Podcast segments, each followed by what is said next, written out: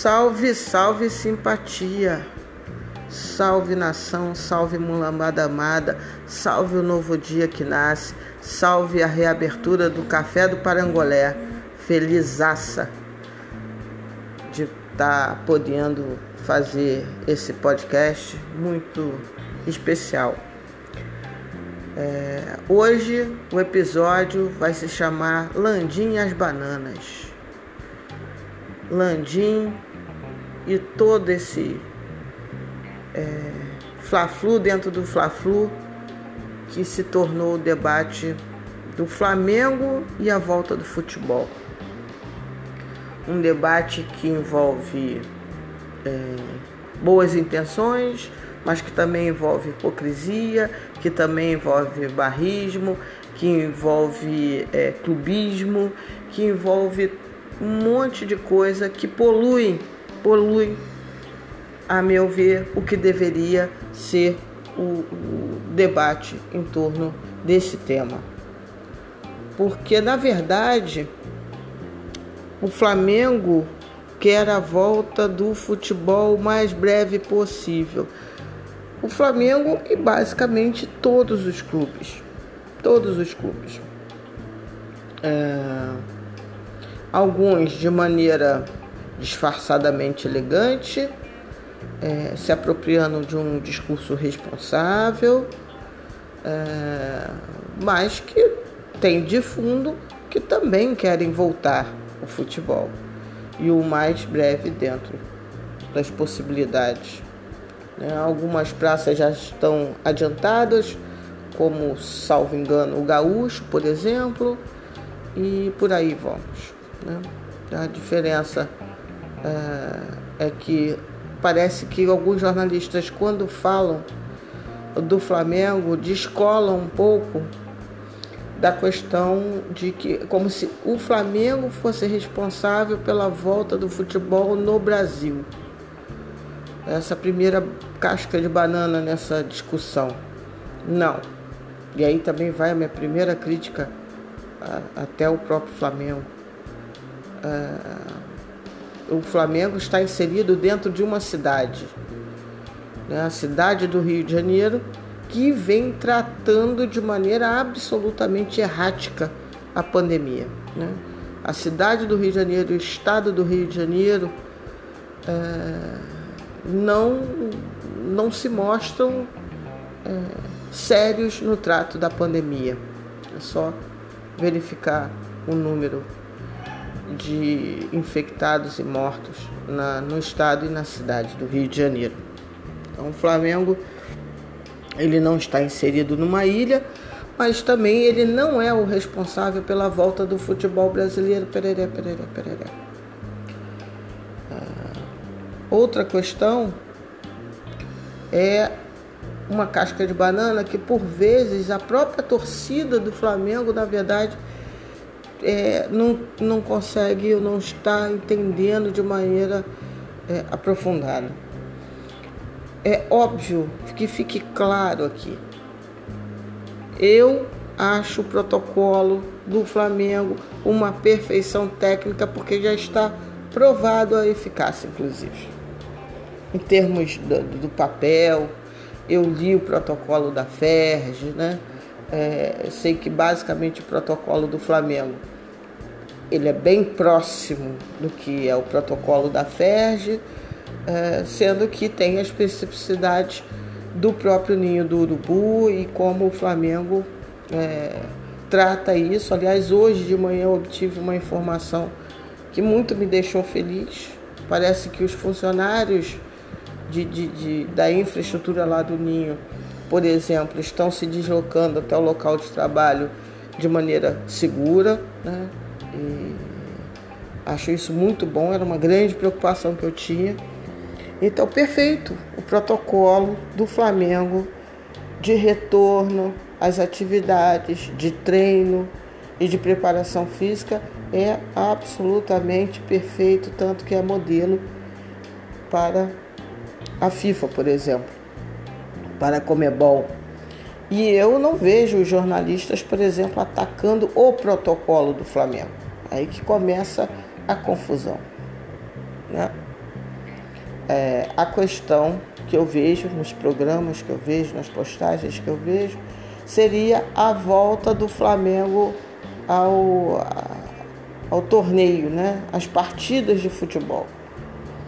Aí entra uma banana que, na verdade, quem pisa são os próprios jornalistas. Porque, para mim, falta um elemento básico nessa discussão. Os jornalistas focam ou se posicionam em relação ao que o Flamengo expressa, como se o Flamengo ou só o Flamengo fosse capaz ou fosse responsável pela volta do Campeonato Carioca. Porque nós nem falamos em relação às atividades do futebol é, em termos nacionais. E não é o caso.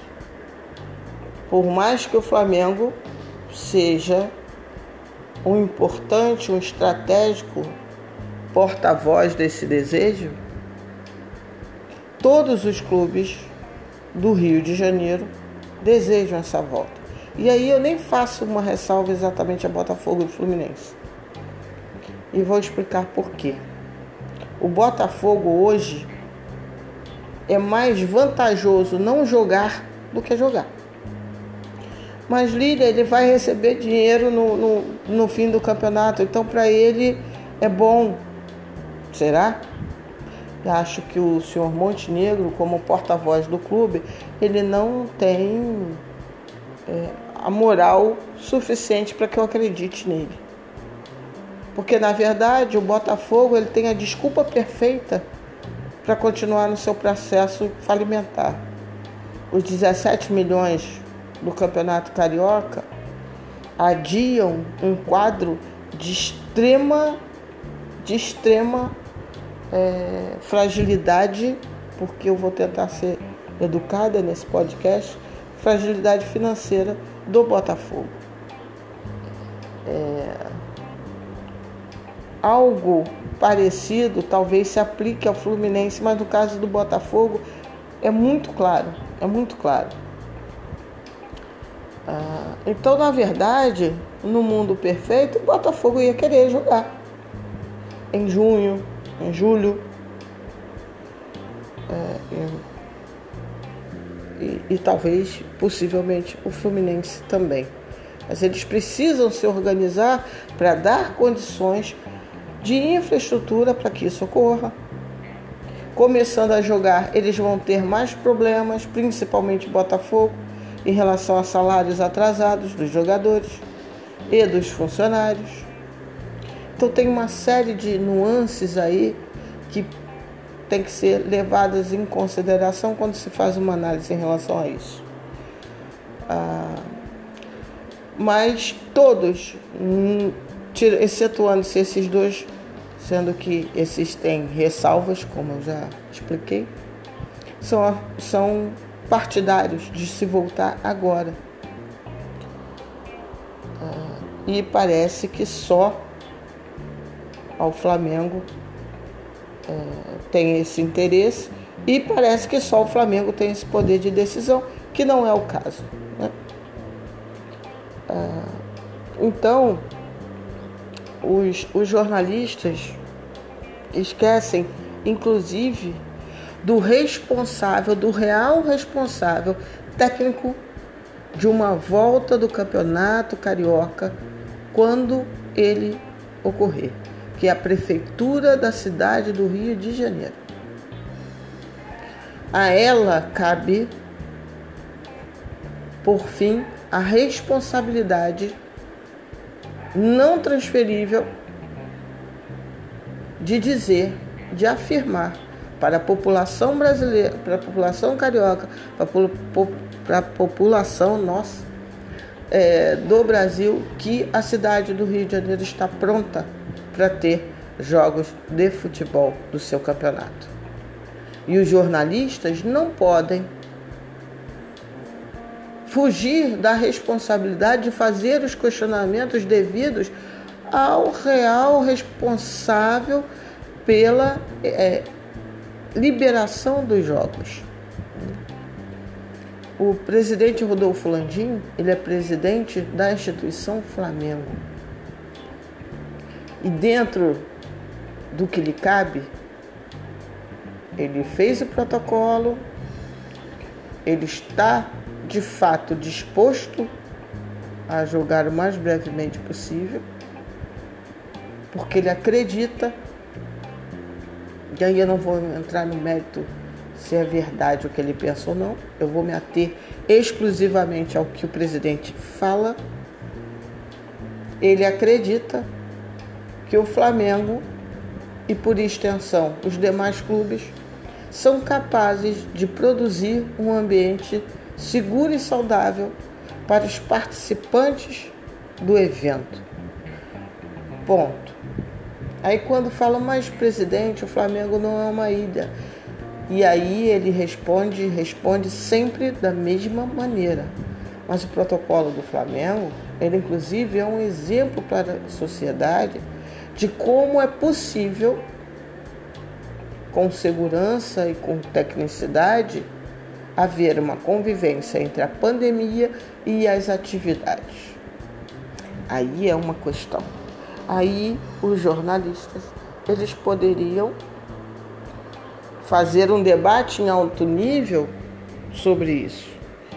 Mas um debate em alto nível também pressupõe outros atores em relação a isso. Quando o Casagrande faz o questionamento dele e diz. É, primeiro ele faz uma introdução, deixando claro, marcando claro a posição dele, a visão dele, que aliás são absolutamente corretas, do estado do, do da condição da pandemia no Brasil, que é um caos ele, mas a, a pergunta em si dele foi, presidente, para que a pressa? Aí é uma outra banana. Porque aí entraremos no campo, querido Casagrande, da sua da subjetividade desse debate da pressa.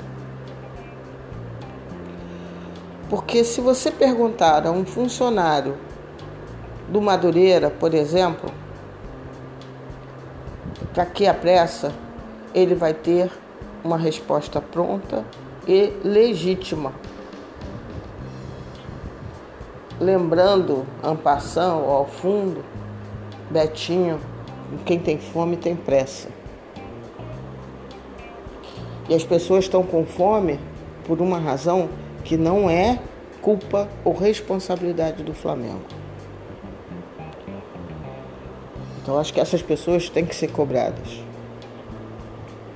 É...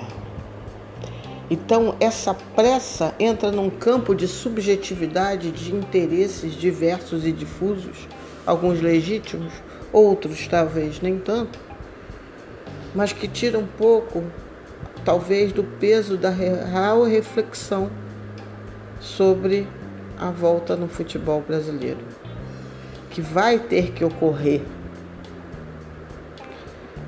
existirá. O tempo também nesse momento, quem me acompanha sabe que o Covid em si e a condução da Covid é um assunto que sim, eu de maneira cidadã tento sempre me aprofundar é, com cientistas, com pessoas que tenham um currículo sério. É, essa questão da, da, da, da volta, ela vai ocorrer. Quando aí você pode pegar alguns cientistas, alguns epidemiologistas, uh, e aí nós vamos ter algumas, algumas respostas. Dificilmente teremos uma única resposta se pensando em Brasil, né?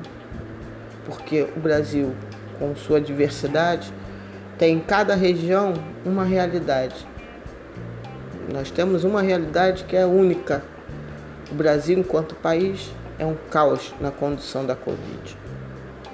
No Rio de Janeiro, é um caos elevado ao cubo, porque temos as três esferas absolutamente bagunçadas. E aí que entra, por exemplo, a minha preocupação na volta do Campeonato Carioca em junho, pela representatividade humana, né? se de fato nós tivemos o repique nos próximos dias, em função da reabertura que está ocorrendo nessa semana, como é que vai ser esse panorama daqui a 20 dias ou em torno disso? Aí que entra, volto a dizer, a responsabilidade do ente público em relação a esse calendário. É o prefeito do Rio de Janeiro que tem que entender qual sua função, entender a função de cada atividade, entender todo o panorama científico e sanitário da cidade e tomar as decisões de acordo com aquilo que é melhor para a saúde e para a vida da população. Isso não é uma atribuição do presidente do Flamengo, Rodolfo Landim. E aí o Casa Grande faz a pergunta: para que a pressa? Né? Talvez de fato o Flamengo seja o clube que, em tese, teria menos pressa. Mas ele está inserido dentro de um conjunto e alguns desses clubes têm sim, por exemplo, muita pressa. E alguns clubes querem sim que o campeonato carioca aconteça, carioca aconteça e termine. E o Flamengo é partidário, defensor dessa teoria. Não é nem teoria, a palavra está incorreta. Dessa visão. Temos um ambiente seguro, podemos produzir um ambiente focalmente seguro. E quem tem que dar conta da cidade do Rio de Janeiro são o prefeito do Rio de Janeiro e também o governo do estado do Rio de Janeiro, que não fizeram esse tempo todo ações articuladas inteligentes para de fato minimizar o impacto na cidade. É uma sucessão de erros tremenda. E assim, e realmente me incomoda, por exemplo, o presidente Landim é, elogiando o prefeito Marcelo. Não, ele é. Aí a outra casca de banana, ele né, tô vendo, é uma pessoa muito preocupada. Presidente Landim, ele pode ser uma pessoa muito preocupada. Está fazendo nada que demonstre essa preocupação. Quando alguém pergunta sobre o calendário de volta aos jogos, eu acho que a posição. Eu acho não, eu acredito que a posição mais institucional que o presidente do Flamengo poderia ter é dizer, olha, parte do Flamengo, o que nos compete, o que nos concerne, foi muito bem feito. Subsidiamos a prefeitura, apresentando o nosso protocolo. Nosso protocolo se mostra eficaz, eficiente e estamos trabalhando em conjunto para que o que se pode fazer seja feito. E eu acredito, aí entra aquela parte né, do chamego institucional, eu acredito que o prefeito terá toda a responsabilidade para definir que data os jogos poderão ocorrer. Ao nosso ver, estaremos prontos.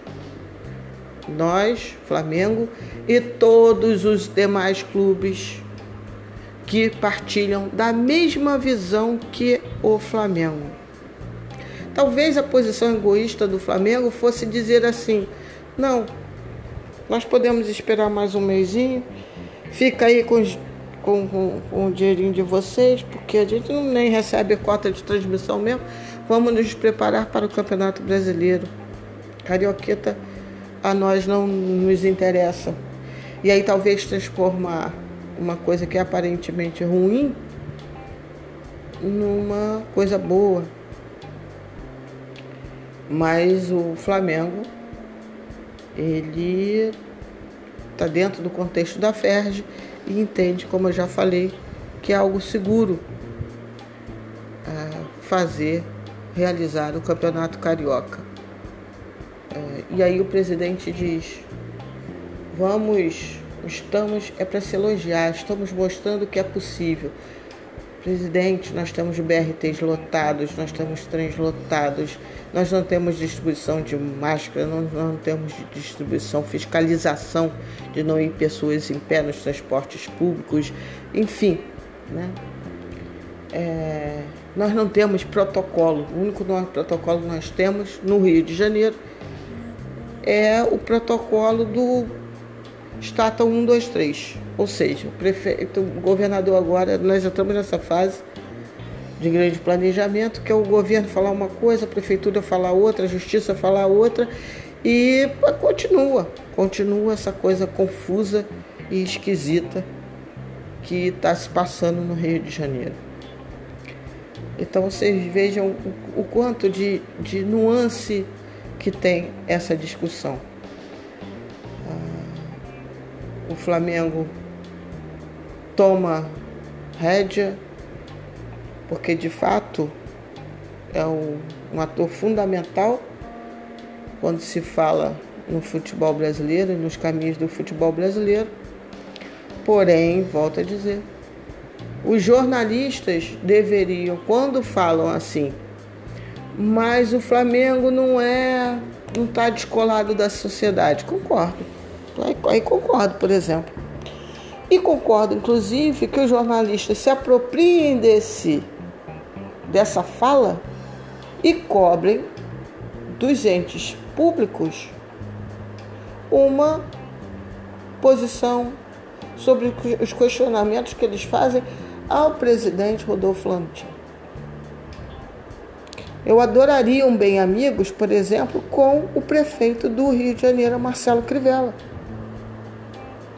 Enquanto os jornalistas perguntariam a ele todas as questões técnicas que podem embasar a abertura do futebol no Rio de Janeiro, a realização do Campeonato Carioca.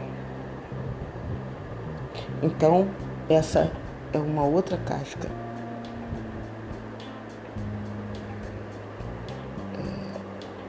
É, é importante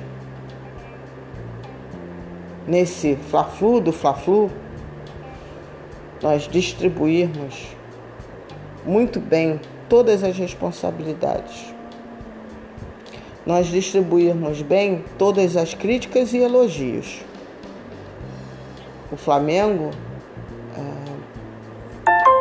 ele tem feito, em contrapartida, algumas coisas que os jornalistas tanto criticam, ele tem feito todas uma gama de ações absolutamente elogiáveis, louváveis. Ah, isso não é elogiado, Lilian. Bom, de fato eu tenho visto muito pouco, poucos programas esportivos. E de fato também eu não vejo muitas publicações elogiando todas as ações do Flamengo. E isso talvez seja de fato uma falha. E aí talvez de fato revele uh, interesses que não apenas se discutir o problema. Se discutir o problema. Independente de barrismo, independente de clubismo fazer as perguntas corretas a, a todas as pessoas. Há de se fazer críticas que façam evoluir, que façam andar. Então, o que ficou ontem para mim dentro do programa Bem Amigos, por exemplo, um outro exemplo claro da, da da, da, do, não, do não se cobrar a quem de direito. Até hoje eu não sei se de fato o Flamengo incorreu em alguma questão de desobediência civil, vamos assim dizer. Por quê? Porque eu nunca vi o prefeito Crivella de fato dizendo que o Flamengo desobedeceu algo. Se o Flamengo de fato descumpriu algum decreto, alguma lei, alguma. Não sei. Não sei. Só sei que numa determinada segunda-feira foi a Fazenda e um, um, outro órgão, se eu não me engano, a saúde ou a vigilância sanitária, no ninho. O ninho não foi aberto foi lavrado um auto. Não, não me lembro de que auto, sobre que auto foi essa, essa multa, um auto de infração. Ah, então, por que, que não se pergunta isso diretamente a, ao prefeito do Rio de Janeiro? E aí o presidente Landim, ele desmente o jornalista no ar. E nem posso dizer que ele vai estar mentindo. Porque o jornalista não fez talvez o dever de casa anterior. Não, presidente, eu estou correto no que eu estou afirmando, porque eu entrei em contato com a prefeitura, Fiz esse questionamento XYZ e a resposta foi tal. Não. Então, esse preparo dos jornalistas é muito interessante e é essencial que seja feito. Achei a posição do Galvão, por exemplo, numa linha mais né, é, reflexiva importante. Teve uma hora que ele falou: ah, vamos fazer isso assim para não ficar tipo rodeando, porque tudo que os jornalistas perguntam, o presidente Rodolfo Landim se reporta ao protocolo e como o protocolo tem que ser elogiado e tem que ser ele vai ser elogiado dentro de um aspecto. Agora, talvez o protocolo não responda a todas as perguntas a existência do protocolo maravilhoso. E, por outro lado, nem todas as perguntas devem ou deveriam ser feitas ao presidente Rodolfo Landim. E aí, esse ator público, eu sinto muita falta dentro dos debates esportivos, dentro dos programas esportivos. Se eu não me engano, salvo engano, só num programa uma pessoa da Federação de Futebol de São Paulo foi num programa da Fox, enfim. É, mas no Rio não vejo o prefeito ou alguém da Secretaria de Saúde ir nos programas responderem as perguntas técnicas sobre a saúde, sobre a pertinência ou quando será pertinente o retorno do futebol na cidade, no estado do Rio de Janeiro. Então, é, temos que melhorar, temos que limpar a área, temos que tirar as bananas do caminho para podermos avançar de maneira responsável. Eu queria falar um pouco é, de uma coisa que aconteceu ontem é, que foi uma postagem do Vessone que para mim é um primor da hipocrisia e do bairrismo, do clubismo, que polui muitas vezes o jornalismo. É, eu fiz, criei um, um, selo, quer dizer, eu criei não, pedi para uma pessoa, para um amigo, criar o selo da República Tietense. Ficou show de bola e eu tenho usado ele com uma certa frequência. E ontem eu quis usar pro Vessone. Vessone é um, não sei definir exatamente o que, que ele é, mas ele é um, um jornalista do blog Meu Timão e que na verdade ele parece um pouco de de porta-voz do Andrés, do Corinthians, enfim. E aí ontem ele fez uma postagem sobre os três meses de atraso de salário, indo agora para quatro de atraso, atraso no salário do, do Corinthians. E foi interessante que eu né, brinquei, aí a pessoa falou, ah, tá aqui, tem mais flamenguista do que corintiano aqui na postagem. Eu falei, mas é lógico, o Vessone só abre a boca para analisar, criticar coisas do Flamengo, ele é nosso amigo. Né? Enfim, e aí a postagem sobre o salário, ele coloca assim só a posição do Flamengo. Você vai ler o blog, porque eu leio, eu não fico só nas manchetes. Você vai lá no blog e na verdade, na verdade, não é a posição do Corinthians, é uma meia posição com o resto da matéria dando base para dizer que está tudo bem, que inclusive o Corinthians vai fazer um empréstimo na, no pequeno país de Luxemburgo, situado na Europa. Luxemburgo é um paraíso fiscal. E aí parece que o empréstimo de 100 milhões para fazer isso. Enfim, não me interessa. Não me interessa. A questão é como o Vessone tratou esse assunto tão sério. Hoje de manhã, o que nosso caro amigo Vessone faz? Desce a lenha no, no, no elogia o casão, ou seja, pega a sua massa crítica e concentra em uma coisa relacionada ao Flamengo. E, e aí eu perguntei a ele, pô, mas, né? Cadê? Porque as coisas do Corinthians, ele também não exerce o seu poder é, de crítica, o seu poder de análise. Então isso, o que aconteceu hoje com o Vessone é um pouco do exemplo do que ocorre diariamente exemplos em relação a isso. E que muito me entristece, porque isso faz com que é, a reputação do jornalismo esportivo brasileiro ele decaia, o que não é justo, né? Não é justo criticar toda uma categoria, jogar todo mundo no mesmo prato. É, existem bons jornalistas, jornalistas que conseguem análises profundas e com o devido distanciamento clubístico e tem uma outra parte que não.